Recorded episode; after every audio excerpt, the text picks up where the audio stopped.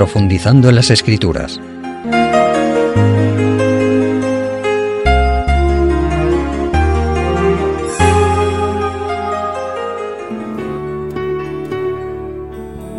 Amigos oyentes, tenemos hoy ante nosotros una nueva oportunidad de ahondar en la palabra de Dios y reflexionar en ella. Y os invito a abrir las Sagradas Escrituras en el libro del profeta Ezequiel, en el capítulo 11. Vamos a leer en los versículos del 18 al 20. Es un mensaje en principio dirigido al antiguo pueblo de Israel, pero también para nosotros. Dice, y volverán allá y quitarán de ella todas sus idolatrías y todas sus abominaciones.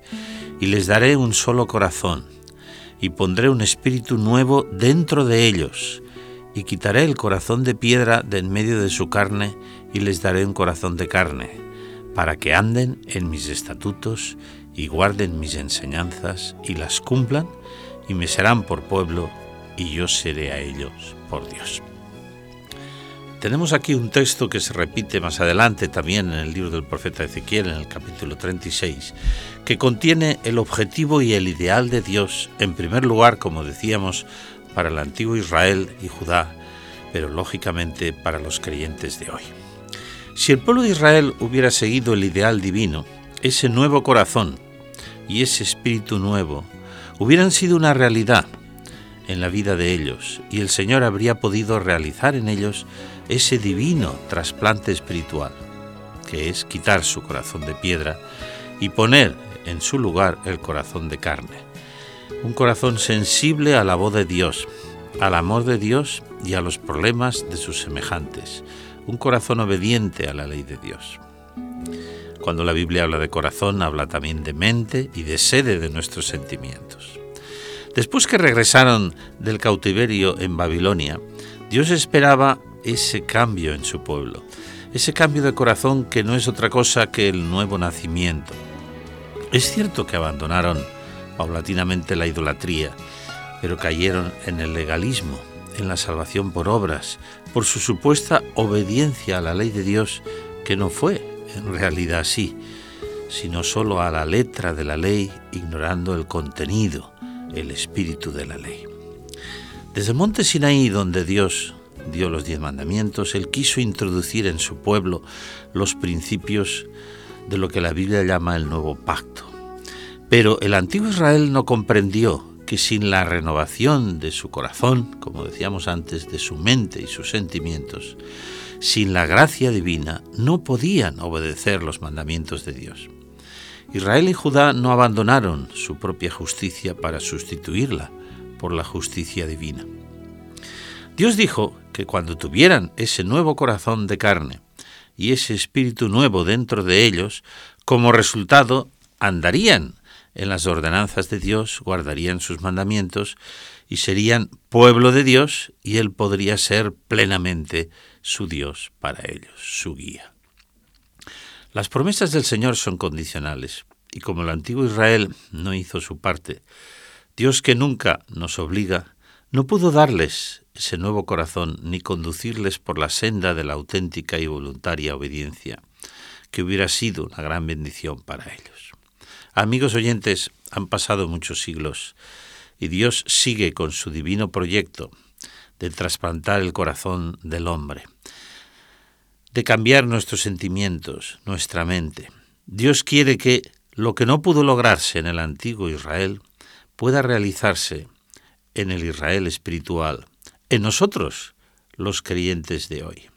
Tristemente el antiguo Israel rechazó a Cristo como su Salvador personal, y ese Salvador, que hubiera sido su roca salvadora, se convirtió, como dice el apóstol San Pablo en Romanos 9, en la piedra de tropiezo.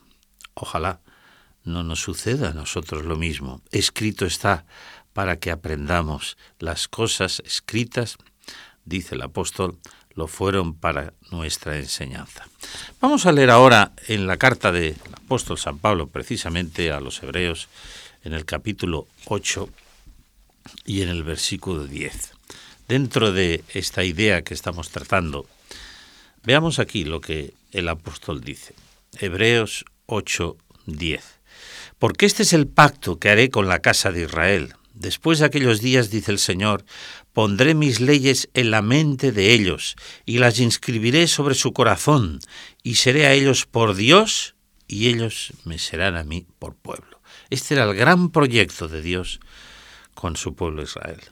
Y este es el gran proyecto de Dios con cada uno de nosotros creyentes hoy.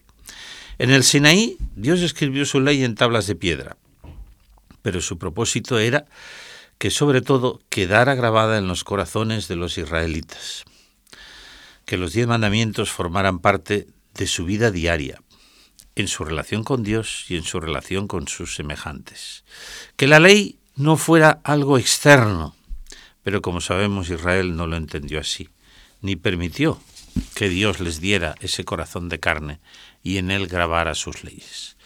Los israelitas se contentaron con una religión de formas externas. Y lo mismo nos puede suceder a nosotros hoy. Es más, si analizamos el cristianismo a veces, hemos de reconocer que así es. Cuando el creyente hace la voluntad de Dios, no es por su propio esfuerzo, sino porque Cristo mora en su corazón y le ha dado un corazón de carne. Esto lo expresó muy bien el apóstol Pablo en la carta a los Gálatas, en el capítulo 2 y el versículo 20. Ahí habla de su propia experiencia.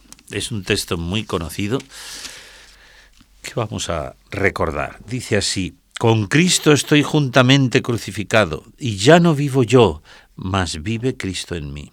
Y lo que ahora vivo en la carne, lo vivo en la fe del Hijo de Dios, el cual me amó y se entregó a sí mismo por mí.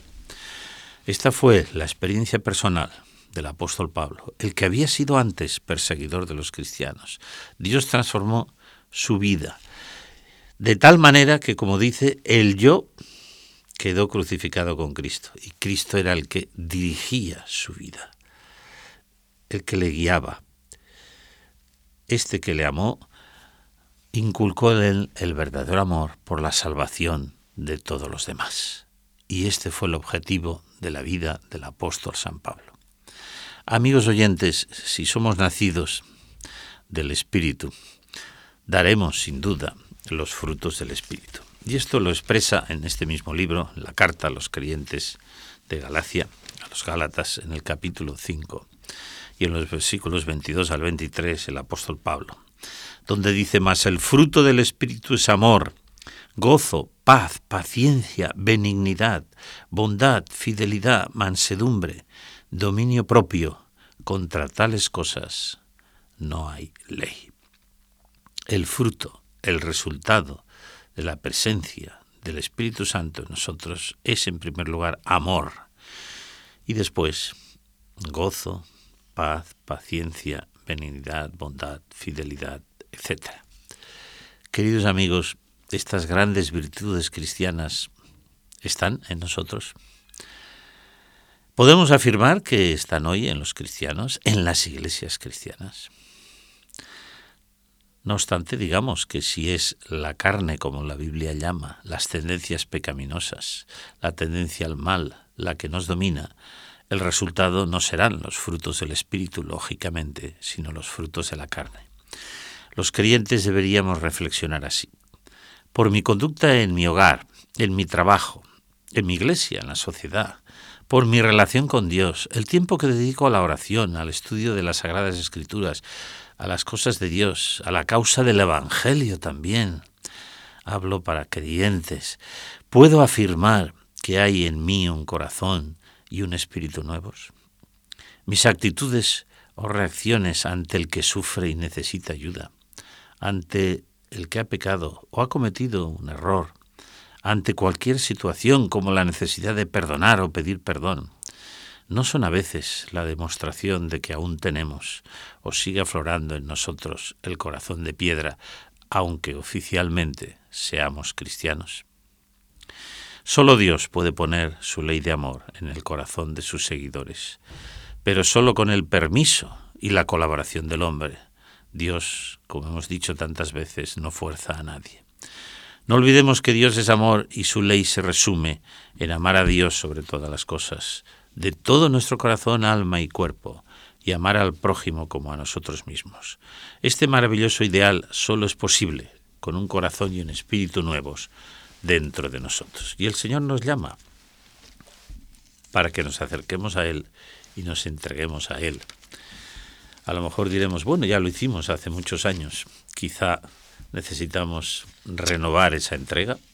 En el último libro de la Biblia, en el Apocalipsis, el capítulo 22, y el versículo 17 encontramos ese llamado maravilloso que dice, y el espíritu y la esposa dicen, ven, y el que oye diga, ven, y el que tiene sed, venga, y el que quiera, tome del agua de la vida gratuitamente. Hace más de 50 años, cuando yo tenía 16 aproximadamente, fui bautizado por inmersión según la enseñanza de las Sagradas Escrituras y acepté a Jesús como mi Salvador personal.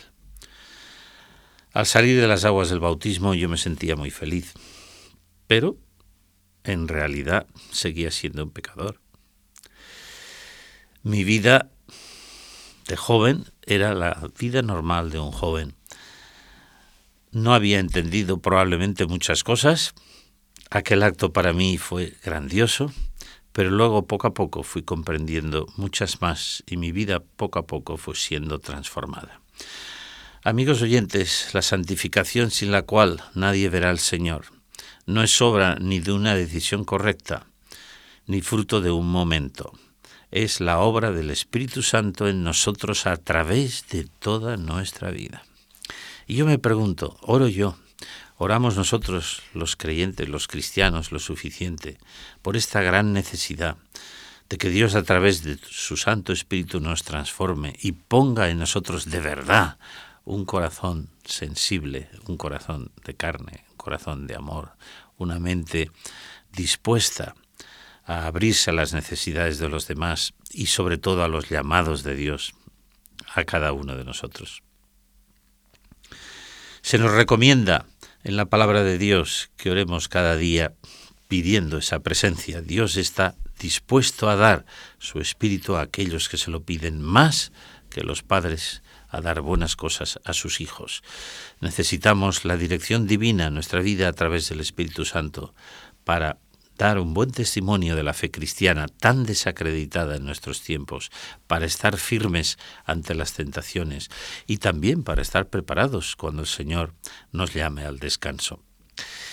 El fin de nuestra vida, mis amigos oyentes, puede llegarnos de forma inesperada, como tristemente le ha sucedido a un amigo nuestro recientemente. Estamos preparados para ello, si fuera nuestro caso. Solo si tenemos ese espíritu nuevo, ese nuevo corazón, ese corazón de carne sensible al amor de Dios y hacia nuestro prójimo, podremos afirmar que estamos preparados para hablar a otros de Jesús o, como decíamos, para cuando Él nos lleve al descanso o cuando Él venga a recoger a sus hijos en su segunda venida. Quisiera reflexionar con vosotros, mis amigos oyentes. Antes leímos en Gálatas 5 la lista del fruto del Espíritu, que como vimos era sobre todo amor, que engloba a todos los demás, el gozo, la paz, la paciencia, la benignidad, que hemos estudiado en otras ocasiones. Pero anteriormente el apóstol San Pablo menciona los frutos de la carne, que a veces no nos gusta leer a los cristianos y pensamos, bueno, estos son cosas de los que no son creyentes. Pero vamos a recordarlo. Dice en Gálatas 5, versículo 19, Ahora bien, las obras de la carne son evidentes, las cuales son adulterio, fornicación, inmundicia, lascivia, idolatría, hechicería, enemistades, pleitos, celos, explosiones de ira, contiendas, divisiones, sectarismos, envidias, homicidios, borracheras, orgías y cosas semejantes a estas, acerca de las cuales os amonesto, como ya lo he hecho antes, dice el apóstol Pablo, que los que practican tales cosas no heredarán el reino de Dios, se sobreentiende, si no se arrepienten. Qué lista más terrible, ¿verdad? Recordemos que algunos de estos pecados los cometieron grandes hombres de Dios, como el salmista David, en momentos en que su relación con Dios estaba bajo cero. ¿Somos nosotros mejores que David?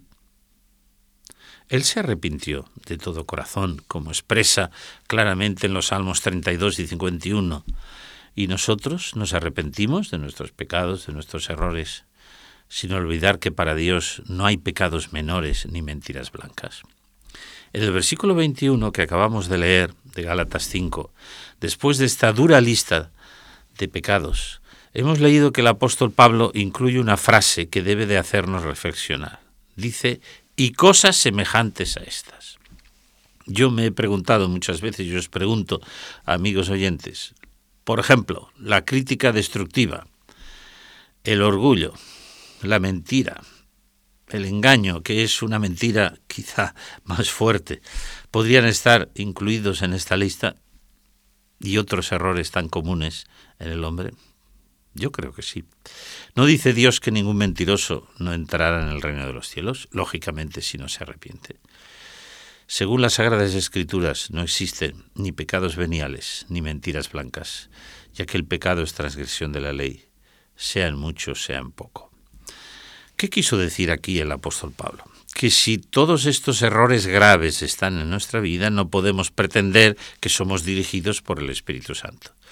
Cuando dos de los discípulos de Jesús, Juan y su hermano Santiago, mientras pasaban por tierras de Samaria, y estos les impidieron el paso a Jesús y a sus discípulos, le dijeron a Jesús, Señor, ¿quieres que oremos al Padre y haga descender fuego del cielo y destruya y queme a todos estos samaritanos? Jesús les dijo, Vosotros no sabéis de qué espíritu sois. ¿Qué quería decir esa frase? ¿Creéis que tenéis el Espíritu de Dios en vosotros? Y es el espíritu del mal, del maligno el que está en vosotros. Si no, no pediríais la muerte de la gente aunque se esté portando mal, sino su salvación. ¿No nos hace reflexionar esto? Nuestra reflexión de hoy, mis amigos oyentes, debe de conducirnos sobre todo a Cristo, quien en la cruz pagó por mis pecados y errores y por los de cada uno de nosotros. No es suficiente que yo hace 50 años o más me entregara a Jesús a través del bautismo, o que otros de los que escucháis hayáis tomado un día vuestra decisión por Cristo. Hemos de ir hoy, ahora mismo a Jesús, porque hoy es el día aceptable, el día de salvación. El mañana no nos pertenece. Por eso, ¿qué nos pide el Señor? Nos pide lo que pidió en el día de Pentecostés el apóstol Pedro a aquellos que eran responsables de la muerte de Cristo. Hechos 2, versículos del 36 al 38, leemos. Sepa pues con toda seguridad toda la casa de Israel que a este Jesús, a quien vosotros crucificasteis, Dios le ha hecho Señor y Cristo. Al oír esto, se compungieron de corazón y dijeron a Pedro y a los demás apóstoles, varones hermanos, ¿qué haremos? Pedro les dice, arrepentíos y bautícese cada uno de vosotros en el nombre de Jesucristo para perdón de los pecados y recibiréis el don del Espíritu Santo. Diréis, muchos de nosotros ya fuimos bautizados, ya nos entregamos al Señor a través del bautismo por inmersión, otros quizá a través de otras formas, ojalá también hayan experimentado el arrepentimiento que es vital. Pero necesitamos renovar nuestro voto bautismal en un acercamiento diario a Cristo y con un arrepentimiento diario, pues como humanos somos pecadores y el bien que queremos hacer este no hacemos, como expresó el apóstol Pablo en Romanos 7, que le llevó a decir, miserable de mí, ¿quién me librará de este cuerpo de muerte? Ahí tenemos su respuesta al final del capítulo 7, gracias sean dadas a Dios por Jesucristo. Terminando ya y resumiendo un poquito lo que hemos dicho, en la carta a los filipenses, el capítulo 4 y versículo 13, el apóstol Pablo dice, todo lo puedo en Cristo que me fortalece. Oremos cada día para que, con el poder de Dios, poder de Cristo en nosotros a través del Espíritu Santo, sea una realidad y podamos experimentar en nuestra conducta, en nuestro comportamiento, en nuestra relación con los demás, este nuevo corazón, este nuevo espíritu. Seamos sensibles a los llamados de Dios a nuestra conciencia y podamos aportar un granito de arena en este mundo con tantos problemas. ¿Cómo lo podemos hacer? Bueno, como también el apóstol Pablo recomendó a los Efesios en el capítulo 6 y versículo 18, cuando dijo, orando en todo tiempo, con toda deprecación y súplica, en el Espíritu, y velando en ellos con toda perseverancia. Procuremos dedicar, amigos oyentes, más tiempo a nuestra relación con Dios. Y que en este mundo donde hay tantas necesidades de todo tipo, pero sobre todo morales y espirituales, nosotros los creyentes podamos aportar algo que el mundo no tiene, una paz, una esperanza y sobre todo amor. Que Dios os bendiga y me bendiga en este objetivo. Hasta el próximo encuentro. Conoce nuestros interesantes cursos en www.ofrececursos.org y solicita los que más te interesen de forma totalmente gratuita y sin ningún compromiso. Recuerda